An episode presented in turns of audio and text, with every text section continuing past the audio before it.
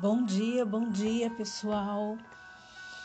Vamos para o nosso terceiro dia de jejum de maus pensamentos, que é a Neiva Diniz.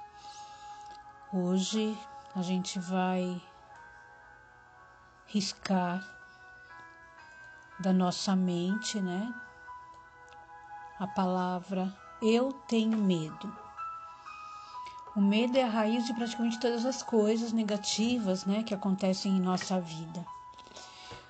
A gente tem medo de falhar, a gente tem medo de ficar sozinho, a gente tem medo de ser rejeitado, a gente tem medo de ficar sem dinheiro, medo de que as pessoas nos decepcionem, medo de que não encontremos um cônjuge, ou de que até quando a gente encontra, a gente tem medo até de perder. Todo medo, ele está enraizado na crença central de que a palavra de Deus não será cumprida. Por exemplo, o medo de não ter o suficiente está enraizado no medo de que Filipenses 4,19 não é verdade. O que, que fala Neiva em Filipenses 4,19? Que o meu Deus, segundo a sua riqueza em glória, há de suprir cada uma das minhas necessidades. Então, se você crê que Deus, segundo a sua riqueza em glória, há de suprir cada uma de sua necessidade, então o medo desaparece. Então vamos mudar hoje essa palavra eu tenho medo através de seis exercícios. Primeiro deles, medite sobre o fato de que a palavra de Deus é verdadeira.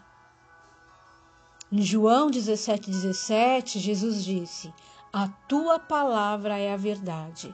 O que Deus diz é fato, quer você já tenha sentido, visto, vivenciado ou não. Tem uma palavra que eu gosto muito que fala que seja todo homem mentiroso e Deus verdadeiro. Então, Deus é verdadeiro. Então, vamos hoje meditar sobre o fato de que a palavra de Deus é verdadeira. Segundo exercício, considere o histórico de Deus.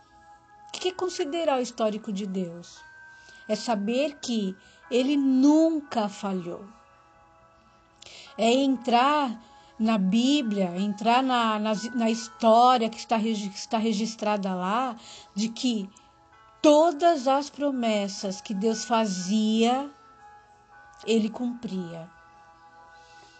E todas as promessas que Deus fez, nenhuma deixou de se cumprir. Há mais de mil previsões ou profecias na Bíblia.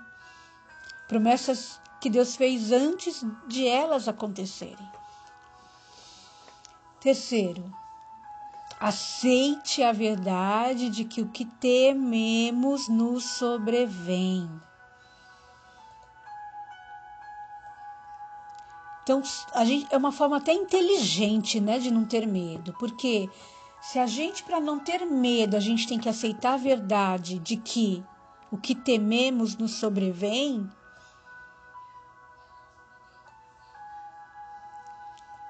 então a gente tem que crer nisso e falar: não, peraí, o que, que eu estou temendo? Então, se eu temer isso, isso vai me sobrevir.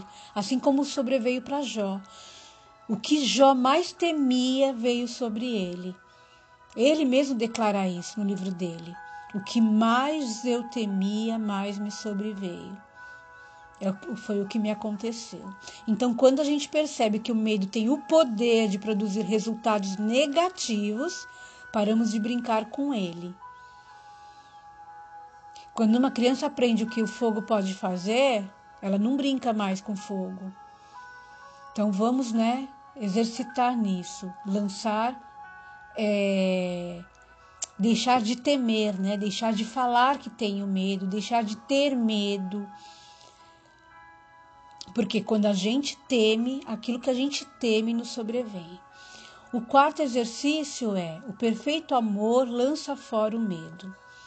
Adorne sua mente com pensamentos de amor. Do amor de Deus por você e das coisas que ele se dispôs a fazer para resgatá-lo. Se ele morreu por você, mesmo com você em pecado e separado de Deus, não há nada que ele não faria por você. Pensa então nisso e o medo desaparecerá. Quinto exercício: há uma promessa da palavra de Deus para cada necessidade pela qual você passará. Na verdade, existem mais de sete mil promessas na Bíblia. São sete mil soluções para os problemas da vida. Por exemplo, há uma promessa de proteção em Salmos 91, de 1 a 12, que liberta você do medo do mal, da doença ou da tragédia. Sexto exercício: pare e aceite o fato de que Deus está com você. A presença de Deus é o segredo de uma vida livre do medo. Existe até uma frase que diz que o medo é a ausência de Deus. Em última análise, todo medo é uma sensação da ausência de Deus ou de nossa separação dele. Em contrapartida, quando sentimos a presença de Deus, ficamos livres do medo. Em Hebreus 10, 19 diz: Tendo, pois, irmãos, intrepidez para entrar no Santo dos Santos pelo sangue de Jesus. Você está na presença dele agora, portanto, não tema. Ouça mais uma vez esse áudio Ouça mais uma vez este áudio. Ouça mais uma vez este áudio. E pense e diga neste dia: a palavra de Deus é verdadeira, quer eu sinta isto ou não. Ele cumpriu todas as suas promessas e nunca, nunca falhou.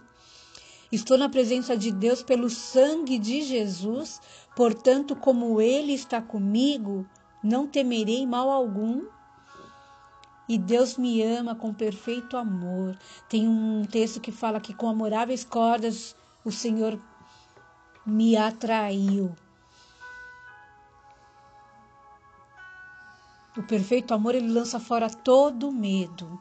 Tem o poder, amor e uma mente sã, em nome de Jesus.